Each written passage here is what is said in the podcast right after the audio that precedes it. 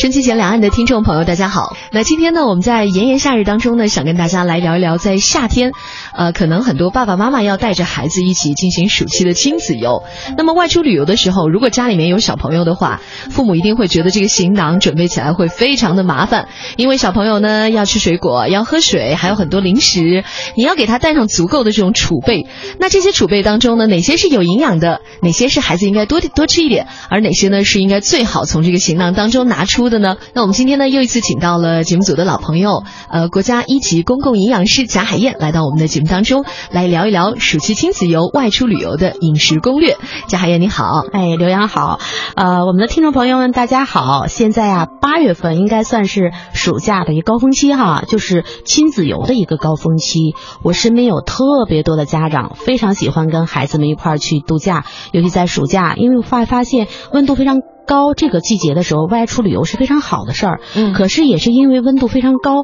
我们在饮食方面如果稍微疏忽一下的话，有可能会导致一些不必要的麻烦。对呀、啊尤其是小宝宝的肠胃哈，对它是对比较脆弱的。是的如果出门旅游高高兴兴的，结果上吐下泻，这可能一定是大家不希望看到的哦没事情。错，没错，自个儿家长来说是很上火的事儿，然后孩子们又非常的痛苦，嗯所以我们在外出旅游的时候会给大家一点饮食的建议。嗯作为营养师来说，还是给大家多贴心、多接地气一点的小小的建议哈，哎希望能够帮助到大家。是的，那么今天贾海燕呢特别给我们整理出来了这样的一个锦囊妙计哈。嗯首先排第一位的就是说到补水的话题，是的因为夏天呢流汗比较多，嗯可能对于孩子来说补水是一个很重要的话题。嗯嗯，因为哈、补水为什么我放到第一位？我把它称为补水是第一大事儿。嗯无论是我们出去坐高铁啊，还是飞机啊，还是我们自驾游，我们选择的旅行的方式可能不同。嗯，但是呢，有很多人会觉得出去旅行啊，尤其孩子比较小，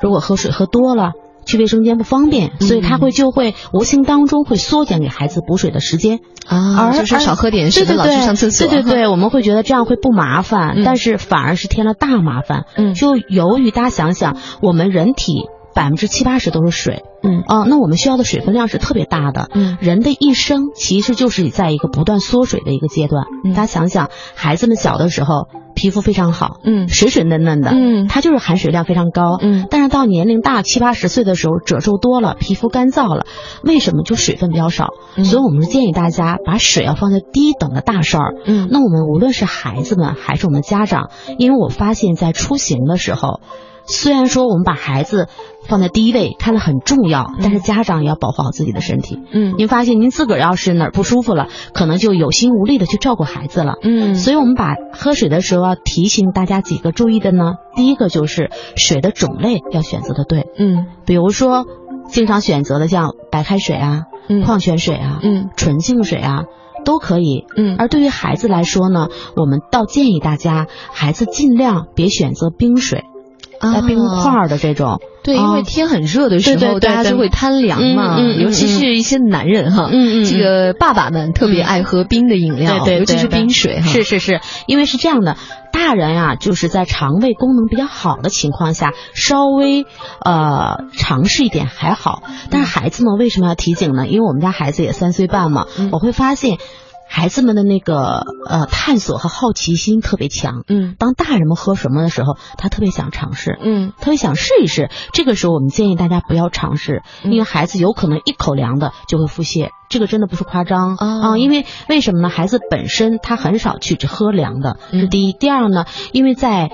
外出旅行的时候，无论是自驾游、嗯还是高铁还是飞机，你发现在夏天的时候温度是非常高的，嗯温度非常高的情况下，如果喝的水恰巧呢又是卫生条件不是特别好，嗯如果我们买的一些品牌的矿泉水觉得还不错，嗯但一旦加了冰以后就不好说了，所以它那个卫生环境还是稍微要注你的啊意一点。意思是那个、呃，它已经倒出来了，嗯然对后呢加成冰的饮料，对对做成对对冰水哈，对加对冰对块儿是的但是那个冰块儿的质量不是很好，对对是吧，对，不敢确定。那但如果说它就是整瓶的那个矿泉水是冷冻的那种保鲜的，嗯，那个我也不建议给孩子们喝。那个更多的是对于肠胃的一种刺激，对，是吧？肠胃的刺激，为什么呢？因为温度很高，我们肠胃黏膜的温度非常高。这个时候你放了凉水以后，就相当于冰火两重天。嗯就是说白了，我们的肠胃它在正常工作的时候，嗯它它温度很高，它是不是需要有一个呃温度适缓的时候，嗯然后才能恢进行到它的正常功能。啊然后你突然给它凉水，它就会一凉一热，一凉一热，会刺激到它。它也很可能会不好消化食物，是吧对？对对对，所以现在会发现胃肠疾病的人会越来越多。嗯啊，我们就是这少个喝以后冰水对，哈关于胃肠的问题以后可以做一个专题哈。嗯，然后这是一个种类，第二个呢，就关于有很多家长会给孩子们买果汁儿，嗯，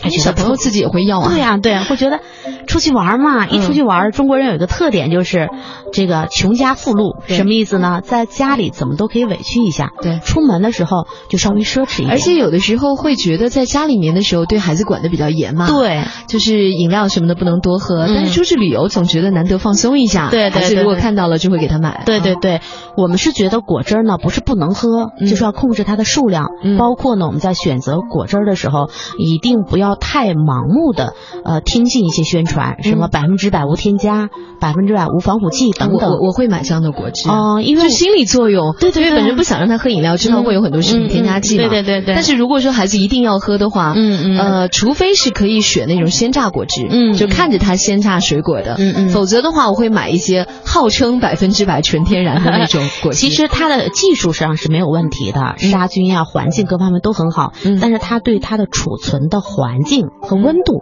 要求非常高。嗯，你比如说，举个例子，有一些可能要求二十八天，但是它需要在多少多少度以下的一个储存环境。嗯那我们如果我们在家里面，或者我们带着上火车了，嗯，在自己的呃汽车上嗯面长途旅行，有的自驾游可能一两天，对吗？嗯中途还要休息，有很多人就会把这个水放到了后备箱里，嗯，那么后备箱里的温度就会非常高，非常高，对，这个时候你的储存环境已经完全达不到人家的要求。嗯那这个时候如果出现了一些坏的问题或者质量变质的问题，这就不是厂家的问题了。就果汁容易变质，容易嗯哈，容易特别容易，你想，我们举个很简单的例子，家里如果你用榨汁机榨的苹果汁儿，嗯，如果你当天喝下去还好，四个小时以后颜色就会变，对，然后对你放到第二天你会闻到它的味道，都会有很大的味道。所以你看自己家里面真的是无添加的，对其实对它对的保存期限就那么短，对对对，所以是还是要看它的储存环境和条件的。因为我嗯觉得在夏嗯天的时候，为了避免中暑的话，好像有这种熬点绿豆汤之类的，嗯嗯或者带一些绿豆水，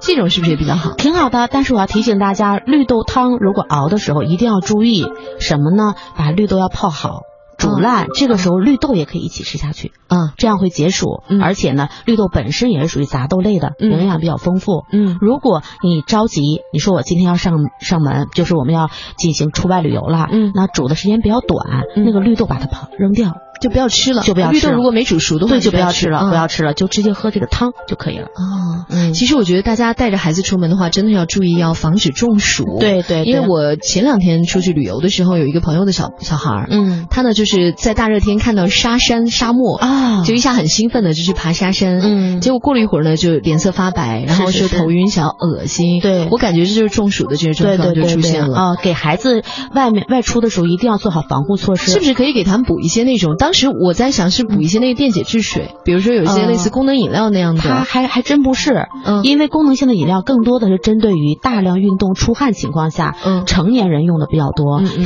小孩子我们还是要慎重。啊我觉得更重要的是物理上的防护，嗯，就是你尽量不要在中午十二点到两点之间这个时间不外要在出。太热的时候哦啊剧第烈二活动。，对的，你要给他戴帽子，嗯然后你要给他更多的一些凉。我一般如果这个时候孩子非要去玩的话，嗯我可能会选择比较阴凉的地方，嗯你不要跑到那个大沙漠下面，沙子很热的，嗯那个时候还是影响很大的。嗯，还有还有去海边的可能也会是这样，到沙滩上哈。 嗯但是大家应该都知 道，一般只有清晨和傍晚比较适合去海边哦。对大中午的话会晒死的。是的，是的。